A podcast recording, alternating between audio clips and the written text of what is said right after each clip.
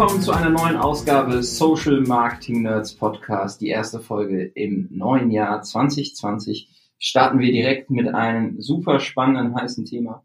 Denn wir sind in den letzten Monaten in Köln und in Deutschland sehr viel unterwegs gewesen und haben einen Begriff sehr, sehr häufig auf Meetups, Events und ähm, anderen Konferenzen gehört, nämlich den Begriff Performance Design. Und zum Thema Performance Design haben wir uns heute einen Gast eingeladen, nämlich den lieben Gerrit Müller. Hi Gerrit, schön, dass du da bist. Moin Jan, vielen Dank, dass ich dabei sein darf. Ja, gerne. Ähm, danke, dass du dir die Zeit nimmst, uns mal in das Thema Performance Design einzuführen. Das, ähm, was unsere Hörer sicherlich am meisten interessiert erstmal, ist, wer bist du eigentlich und was machst du so? Ja, genau. Also ich bin Gerrit, ähm, ich lebe hier in Köln. Ähm, ich bin seit ich 21 bin selbstständig im Bereich Mediendesign, habe da eigentlich mal alle Bereiche durchlaufen, also Print, Video, Motion Design, habe auch lange für YouTuber gearbeitet in dem Bereich, also da fing es auch schon so ein bisschen an, äh, Richtung Performance zu gehen. Ähm, genau, und habe dann Mediendesign studiert. Im Zuge meines Studiums habe ich dann auch eine Abschlussarbeit über das Thema Instagram Stories geschrieben, speziell die gestalterischen Faktoren in Instagram Stories, was sorgt letztendlich dafür, dass so ein Ding verkauft. Ähm, genau, und habe mich dann mit, mittlerweile mehr so auf die Marketing, Performance-Marketing-Schiene reingesneakt und bin mittlerweile mhm. so gesehen so eine Schnittstelle, sage ich mal, aus Design und Marketing vielleicht. Okay. Ja, spannend. Das ist ja im Prinzip eine komplett neue Rolle, die sich daraus ergibt. Ähm, Performance Design ist eigentlich auch ein komplett neues Thema, was ein bisschen daraus rührt, ähm, dass es, dass man immer wieder sagt, so das Pendel schwingt so ein bisschen zurück. Ja, wir können irgendwie frickeln technisch sehr, sehr stark einsteigen, aber ähm, tatsächlich ist das, was die Konsumenten oder die Nutzer am Ende sehen, ähm, als Ad ja dafür ausschlaggebend, was sie, was sie tun oder was sie, was sie machen oder was sie machen sollen. Ähm, wie unterscheidest du dich denn von einem klassischen Media Buyer oder jemandem, der sich mit Social Media Advertising auseinandersetzt?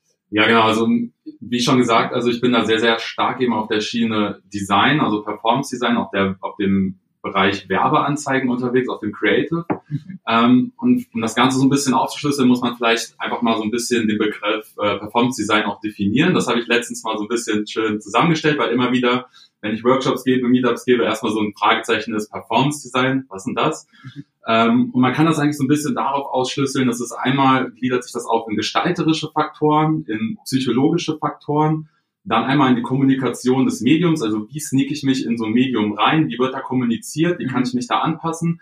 Und auf der vierten Ebene dann nochmal eben die Messbarkeit. Also ich habe ja einfach die Möglichkeit, direkt Ergebnisse zu meinem Design zu sehen, das mit anderen Designs zu vergleichen, zu testen und da eben zu messen, so was performt eigentlich besser, Bild, Video, User-Generated Content die ganze Richtung. Okay, spannendes Thema. Ähm, jetzt sagst du, du kommst von der Design-Ecke, also du testest sehr viele Module, Elemente gegeneinander. Ähm, die Plattform als solche entwickelt ja auch aktuell sehr viele Möglichkeiten, Dinge zu testen. Ja, wir sehen zum einen sehr viele Testoptionen oder Möglichkeiten, Dinge zu testen, aber auch eine zunehmende Automatisierung seitens der Plattform. Also im Bereich Targeting haben wir die Möglichkeit irgendwie, ähm, dass die Plattform uns sagt, hey, wir können das besser als du, wir können im Bereich Placement ähm, schon der Plattform vertrauen, dass sie sagt so, hey, Automatic Placement, ich weiß, wo dein User gerade User sind, um deine Ad auszusteuern. Im Bereich Bitmanagement haben wir eine zunehmende Automatisierung. Glaubst du, dass das Thema Design und Creative zukünftig auch in irgendeiner Form automatisiert werden kann? Oder wie, wie stehst du dazu? Ja, also das wird ja zum Teil, also bestimmte, ich habe es ja eben schon mal in vier Bereiche aufgeteilt, also mhm. so bestimmte Bereiche wie zum Beispiel gestalterische Faktoren und vielleicht psychologische Faktoren kannst du sicherlich zum Teil schon automatisieren und ist ja auch zum Teil auch schon möglich, zum Beispiel mit Facebook Creation Tools oder anderen Apps, äh, kann ich ja gleich mal ein bisschen drauf eingehen. Und ähm, ich würde aber sagen, dass wenn man jetzt wir, einfach alles automatisieren würde, dann wäre einfach keine Werbeanzeige letztendlich mehr individuell. Und ähm, ich, ich, ich fange ja am Anfang von so einer Zusammenarbeit auch immer sehr, sehr deep schon in, in, Ziel, in, Zielgruppen, in Zielgruppenaufschlüsselung an mhm. und gucke halt, wie kann ich eigentlich das Design möglichst optimal noch auf die Zielgruppe runterschneiden. Also wie, ich versuche auf jeden Fall sehr, sehr individuell zu sein mit dieser Werbeanzeige letztendlich und mhm. ähm, ich denke mal, bis zu einem gewissen Grad kann man bestimmte Sachen noch automatisieren. Ähm, ich gehe aber da noch mal ein bisschen deutlich drüber hinaus, würde ich sagen. Okay, alles klar. Ähm, jetzt im Bereich Creative haben wir ja so ein bisschen das Thema, es ist weniger technisch und, und mehr wirklich so der kreative, künstlerische Aspekt. Wie holst du dir Ansätze oder Ideen, um jetzt mit einem Kunden so einen ersten Draft, so einen ersten Entwurf von, von einem Creative zu bauen? Ja, genau. Also ich, als ich damit vor vier Jahren angefangen habe, mich mit dem Thema wirklich intensiv auseinanderzusetzen, war halt erstmal auch das große Problem, ähm, dass man einfach wenig Inspiration findet. Du findest zwar coole, cool designte Creatives letztendlich, aber ähm, weiß halt nicht so genau, was performt und es ist halt auch wirklich äh, schwer, jetzt mal so eine Seite irgendwie zu finden, wo sagt so hier, das ist unsere oder war es zumindest damals noch, das ist unsere große Creative-Bibliothek. Mittlerweile gibt's das ja von Facebook, die ja. Werbebibliothek. Das ist also ein sehr, sehr großer Inspirationsfaktor, den ich mittlerweile nutze. Ich gucke mir also, wenn ich jetzt für einen bestimmten Kunden arbeite, was wird so in der Zielgruppe gerade ausgespielt bei anderen Unternehmen, dann äh, habe ich mir angewöhnt, seit vier Jahren immer Screenshots zu machen von allen Werbeanzeigen, die ich sehe, alles Screencasten, alles aufnehmen, habe mir ein äh, riesen Sammelsorium gebaut schon auf, dem, auf meiner Fotobibliothek, auf dem, auf dem Handy ähm, die habe ich zum Beispiel auch bei uns im Team geteilt. Das heißt, jeder kann da Sachen zuscheren. Ich habe gesagt, ey, wenn ihr ein cooles Creative seht, direkt abfüllen, direkt mitnehmen, dass wir einfach die Inspiration haben, um dort dann letztendlich halt auch bestimmte Faktoren rauszukristallisieren, die man dann noch weiter optimieren kann, wo man sagen kann, okay, das scheint schon mal gut zu funktionieren, das sieht cool aus. Ähm, und da fällt uns dann auch immer noch was ein, wie man das Ganze dann noch weiter auf die Spitze treiben kann. Okay. Also ist aber auch ein, ein Test and Learn kontinuierlicher Verbesserungsprozess. Absolut, also du bist permanent ja. irgendwo, aber auch als User unterwegs, holst dir da die Inspiration. Ähm, was ich ja immer schwierig finde, also zum einen die Ads Library ist natürlich ein ganz guter Anhaltspunkt, um überhaupt erstmal herauszufinden, was andere Unternehmen gerade machen. Mhm. Aber du weißt ja immer noch nicht, wie der Stream der Zielgruppe aussieht. Ne? Ja. Also wo sie, wo sie wirklich dann drin sind und wie die Ads aussehen der Unternehmen, die wirklich diese Zielgruppe ansprechen. Aber genau. für euch als Tipp, ähm, wenn ihr die Ads Library mal aufruft, ähm, die findet ihr ähm, unter dem Link, den wir in die Show Notes packen, oder wenn ihr eine Anzeige in eurem Feed seht, oben rechts über die drei Punkte, ähm, da mal gucken, wenn ihr eine Anzeige seht, oben rechts auf die drei Punkte klicken, dann warum sehe ich diese Anzeige und äh, da werdet ihr dann auch Schritt für Schritt Richtung Werbebibliothek durchgeleitet oder ihr googelt das entsprechend schnell. Äh, das geht auch gut.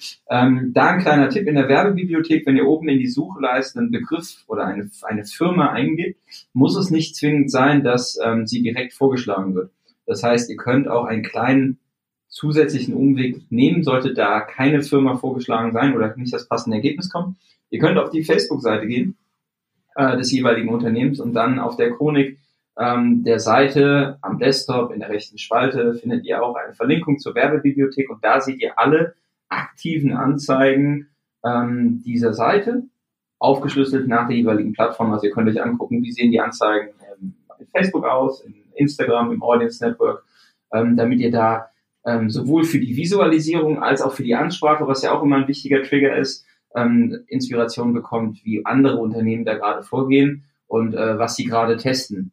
Ähm, jetzt hast du gerade schon gesagt, Gerrit, dass du auch immer wieder verschiedene Ansätze gegeneinander testest. Wie sieht denn konkret so ein Test aus? Genau, also ich, äh, ich nutze dafür sehr häufig eben die Dynamic Creatives letztendlich, um dann eben bestimmte Faktoren, also auch zum einen natürlich um Bild, Video, solche Geschichten gegeneinander zu testen, dann auch nochmal User-Generated Content gegen, ich sag mal in Anführungszeichen, professionellen erstellten Content. Ähm, ne, da gibt es verschiedene Faktoren, die ich da gegeneinander teste. Und auch diesen Best-ofs letztendlich teste ich dann aber auch noch weiter. Das heißt, äh, so ein Testing ist dann nicht beendet, sondern das ist eigentlich ein kontinuierlicher Prozess bei mir, dass man dann halt wirklich nochmal guckt, okay, welche gestalterischen Faktoren, ne, zum Beispiel ist es dann, manchmal kann es auch einfach sein, dass eine bestimmte Farbe einfach viel stärker konvertiert als eine andere. Ähm, oder wir einen bestimmten psychologischen Faktor, wie zum Beispiel eine bestimmte Knappheit vielleicht noch stärker kommunizieren müssen. Und da sind halt dynamische Creatives sehr, sehr geil für, weil man eben wirklich da immer bis zu, ich glaube, sechs Stück äh, gegeneinander testen kann. Genau, und aber wenn ich letztendlich dann auf einer kontinuierlichen Basis unterwegs bin, dann habe ich ungefähr so ein Ad-Set mit ja, vier bis fünf Creatives letztendlich mhm. übrig. Ja, das ist ja auch aktuell so die Empfehlung ne, äh, seitens der Plattform. Äh, Facebook sagt ja selber, in ein Ad-Set sollten immer ungefähr drei, also mindestens drei Ads rein. Mhm. Ähm, lieber mehr, damit äh, die Plattform da die Varianz hat, um halt auch herauszufinden, welche Ad dann am Ende für den User besser passt. Ähm, jetzt hast du gerade schon User-Generated Content angesprochen, ja. gegenüber in Anführungszeichen professionellen Inhalt. Ähm, und hast ja auch eben äh, so schön gesagt, wie sneak ich mich in die Plattform rein. Ähm, was hältst du persönlich äh, von, von User-Generated Content als, als Ad Creative?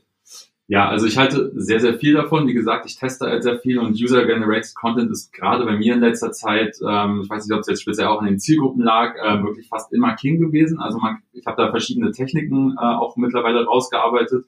Und die sind jetzt so ein bisschen, sage ich mal, schon fast so ein Mix geworden aus User-Generated Content an sich, klar, aber auch so ein bisschen, sag ich mal, wieder in Anführungszeichen den professionellen Content mit rein. Also wie so ein, wie so ein Mix, so dass ich den Nutzer erstmal ähm, auf der Kommunikationsbasis der Ebene abhole, also dass er es wirklich gar nicht erstmal als Werbeanzeige deutlich erkennt, aber ich dann später mit Elementen wie zum Beispiel dann nochmal einen deutlicheren Swipe-Up arbeite, dass dann halt schon Animationen mit reinkommen. Okay. Ähm, genau, also es ist eigentlich im Endeffekt so ein Mix, aber auf jeden Fall ähm, bei jedem Adset mit drin. Yes.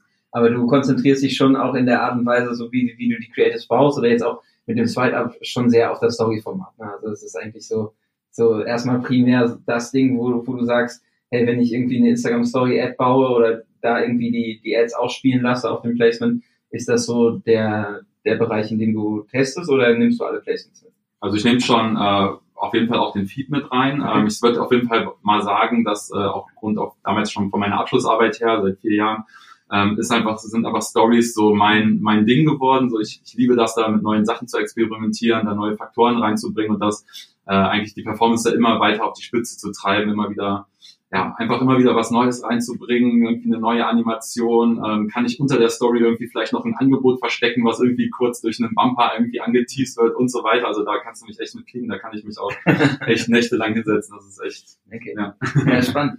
Ähm, Nochmal zurück zu dem User-Generated Content. Du machst ja auch ein Meetup-Format hier in Köln. Yes. Und äh, da waren, ähm, waren wir als Nerds auch das letzte Mal oder das vorletzte Mal haben uns das angeguckt. Und da hattest ein ganz geiles Beispiel dabei, nämlich du hast eine Ad gebaut, die sah so aus wie, ähm, ja, wie wenn jemand eine Story repostet. Yes, also genau. du hast quasi ein Frame gebaut oder einen Rahmen gebaut und dann in diesen Rahmen den User-Generated Content reingelegt. Genau. Aber hast drumherum nochmal irgendwie professionell irgendwie Elemente mitgegeben. Genau, also ich habe letztendlich einfach ein, ein Video, ich glaube, es war jetzt ein Kundenvideo oder von, von Influencern nutzen wir da auch Videos, ähm, die, dass ich eigentlich letztendlich so umgebaut habe, dass es aussah wie eine geteilte Story. Das ja. heißt, oben links dann ein Profilbild reingesetzt, dann unten in die Mitte nochmal so ein Tag. Also das, was auch wirklich äh, typisch ist für die Kommunikation von der geteilten Instagram-Story, vom Design her so dass es halt wirklich erstmal gar nicht aussieht wie eine Werbeanzeige. Das ist im Endeffekt genauso nachgebaut ist, wie jetzt, wenn ich jetzt äh, von dir markiert werde und das, äh, die Story dann bei mir teile. Wir müssen gleich noch eine Story machen. Ja.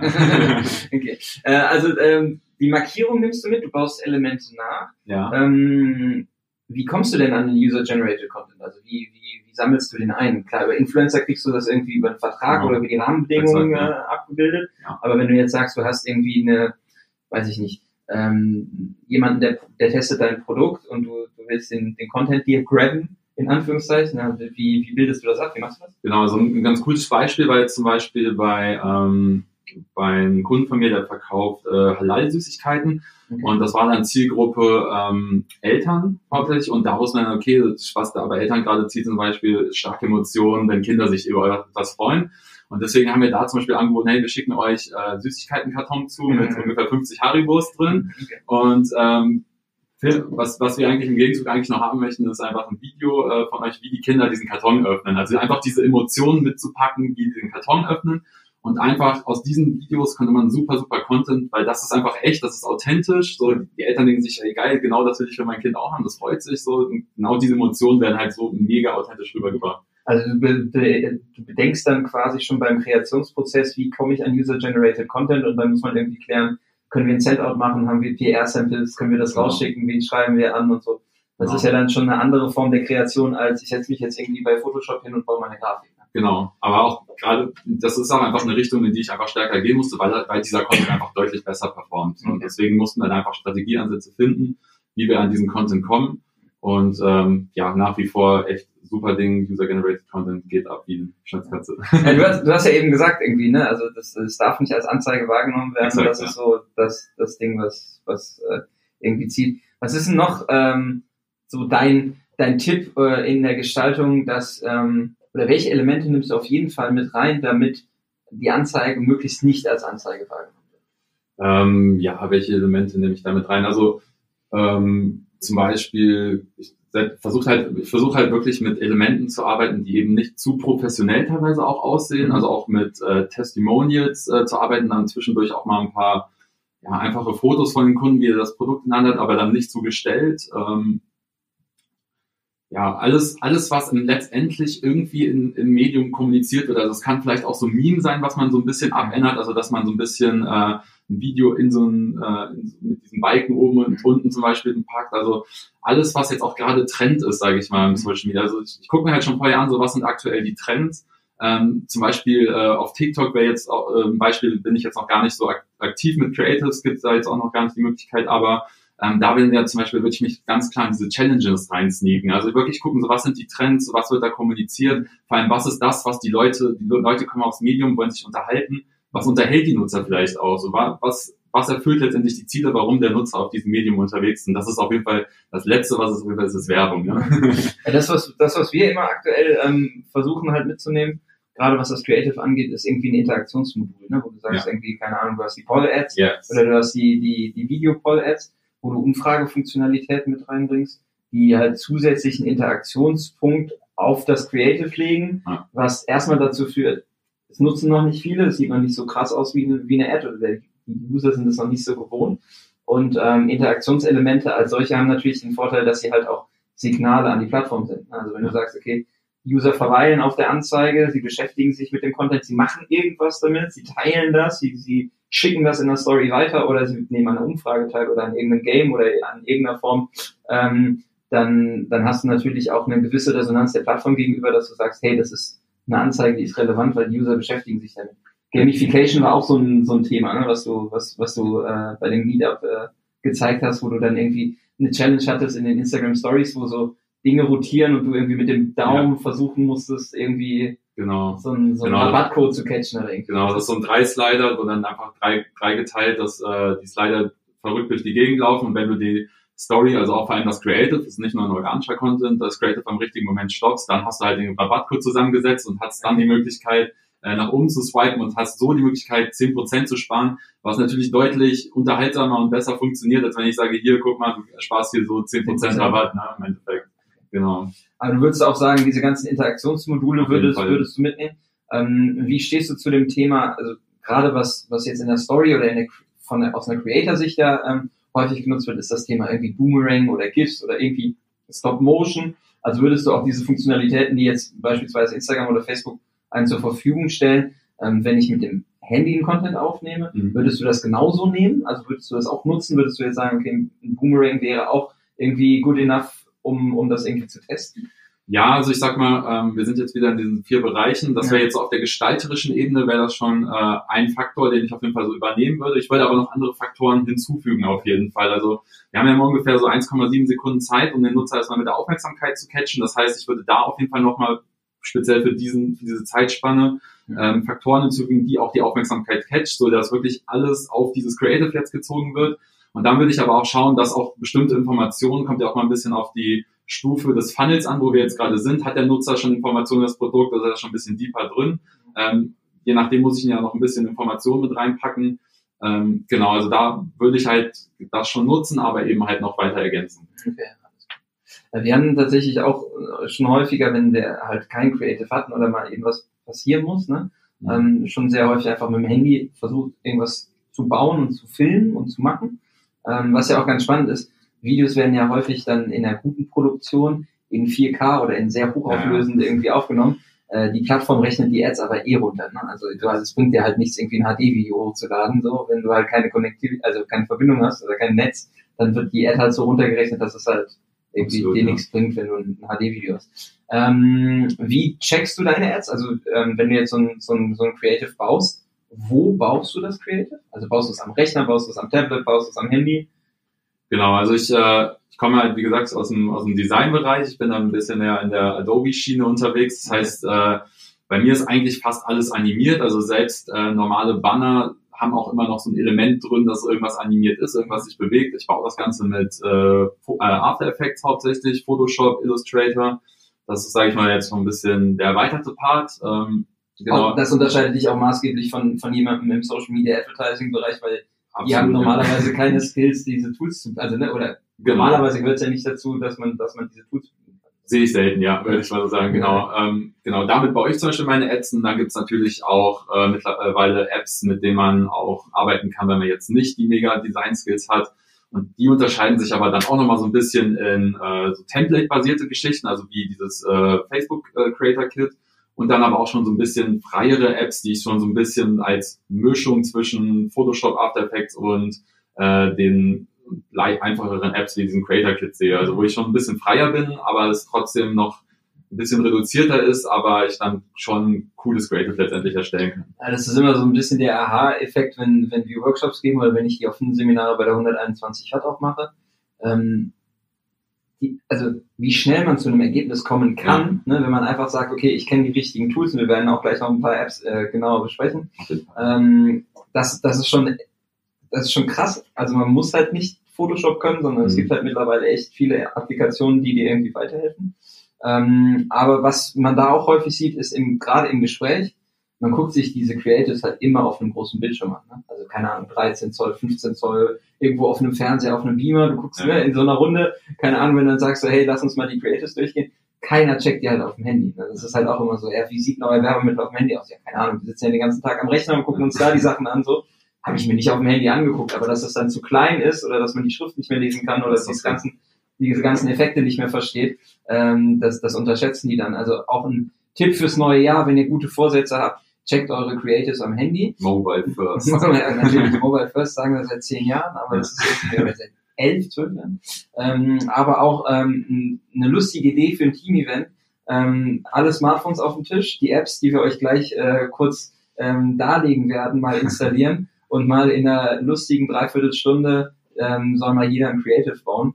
Ähm, da werdet ihr euch sehr schnell auch mit gestalterischen Funktionalitäten auseinandersetzen müssen und äh, vielleicht überrascht sein, wie schnell man zu einem guten Ergebnis kommt, ähm, weil die Vielzahl der Anzeigen, die ihr benötigt, ähm, die gibt halt die Plattform vor und ich glaube, kaum eine Anforderung ist in den letzten Jahren so drastisch gestiegen wie die benötigte Anzahl von Creatives. Wie viele Creatives brauchst du so, wenn du sagst, weiß ich nicht, Kampagnen-Setup für einen Kunden. Ich mache mal drei Funnelstufen, Tofu, Mofu, Bofu. Das ist schon so, ja, kann man schon so 15, 20, 20, 15, 20, je nachdem, wie, wie genau, wie viel Budget da ist, wie genau der Kunde testen möchte. Da kann man, also, Ende offen. Auf jeden Fall. Ende offen, aber du kannst ja sagen, so Mindestset wäre mal so 15 bis ja. 20 Creatives. Ja, wenn man ja sagt, irgendwie, äh, man ist agenturdriven oder man muss das halt ja benutzen halt viele Anglizismen, aber man, man ist irgendwie, man kauft sich die ganzen Creatives bei einer Agentur ein, bei 15 Creatives für einen Test, die du bei der Agentur einkaufst, ist es halt schon ein sehr teurer Test. Ja, man muss aber auch sagen, dass äh, wenn ich jetzt 15, 20 Creatives habe, das ist ja nicht immer wieder das äh, Rad neu erfunden, ja, sondern klar. das sind ja bestimmt wie, wieder so einzelne Faktoren, die da einfach nochmal gegeneinander getestet werden. Also es kann jetzt auch einfach fünf äh, Banner dabei sein, wo dann wirklich ein so ein Element immer mal wieder ein bisschen switcht und das einfach nochmal rauszufinden oder einfach mal ein Prozentsatz oder was auch mhm. immer. Also ist jetzt nicht wirklich, dass ich, dass wir da jedes Mal eine High-End-Produktion hinlegen und wir da stundenlang sitzen, sondern das ist halt wirklich dann teilweise so ein Switch.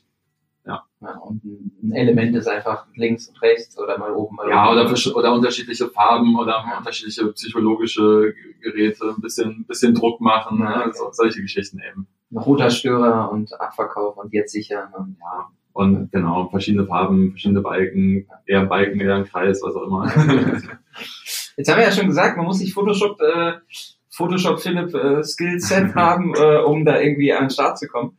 Ähm, Wenn es nicht immer Photoshop sein muss, hast du eben schon gesagt, Facebook stellt mit dem Video Creation Tool ähm, ein Instrument zur Verfügung, das ihr ähm, auf Ad-Ebene ähm, von Facebook zur Verfügung gestellt bekommt. Da könnt ihr zum Beispiel die Slideshows bauen ähm, und diese Slideshows ähm, werden auch zunehmend professioneller, weil Facebook euch einfach mehr Templates zur Verfügung stellt, die ihr nutzen könnt.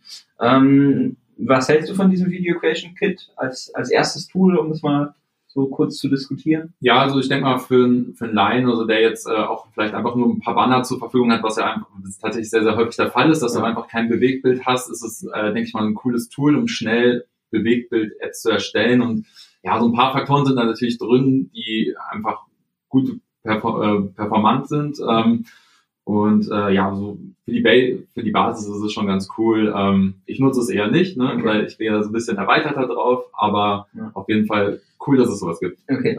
Ähm, weitere Tools, die du auf jeden Fall täglich auf deinem Handy nutzt, um Creatives zu erstellen?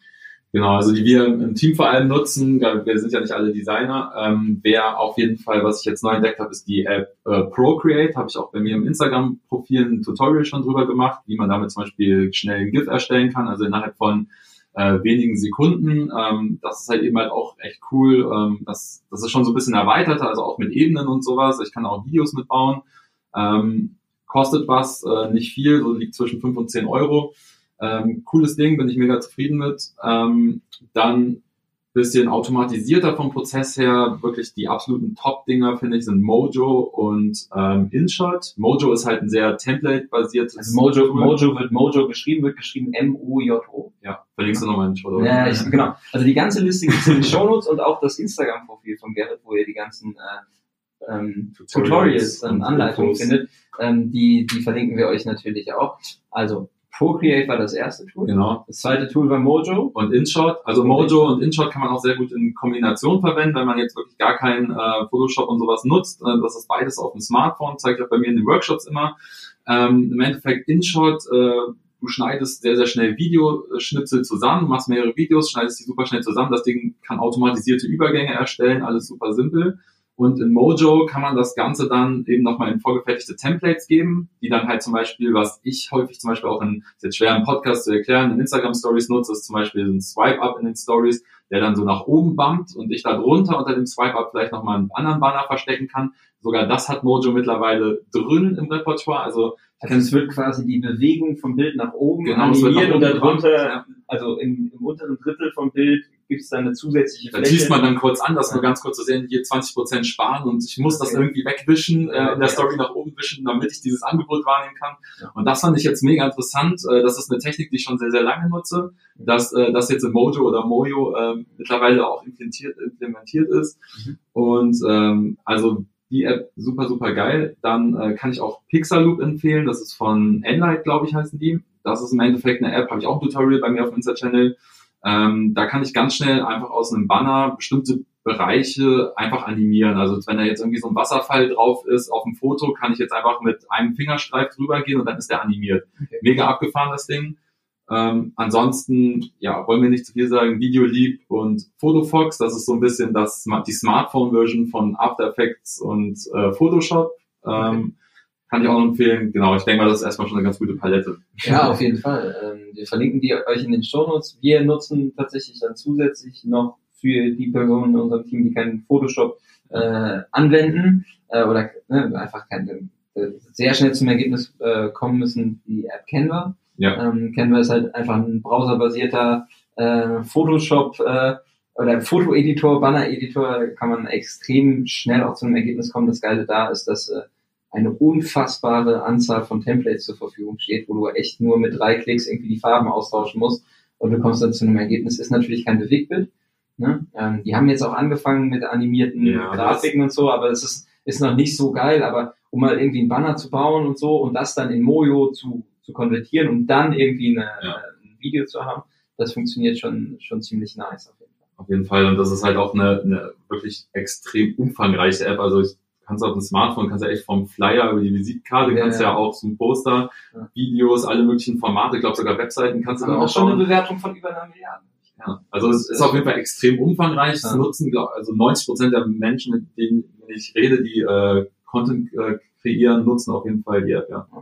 Ja, ich kenne tatsächlich noch viele, die das nicht kennen. Ähm, das Geile da ist auch, du kannst in Teams arbeiten, kannst Sachen ablegen, kannst Elemente definieren, die du immer wieder nutzt. Ähm, was du da nicht kannst, das ist dann noch der, der letzte Tooltip von meiner Seite, ist äh, Bilder freistellen, weil du ja häufig irgendwie Elemente brauchst, die du freigestellt haben musst. Und da gibt es eine Webseite, ähm, die ist unfassbar.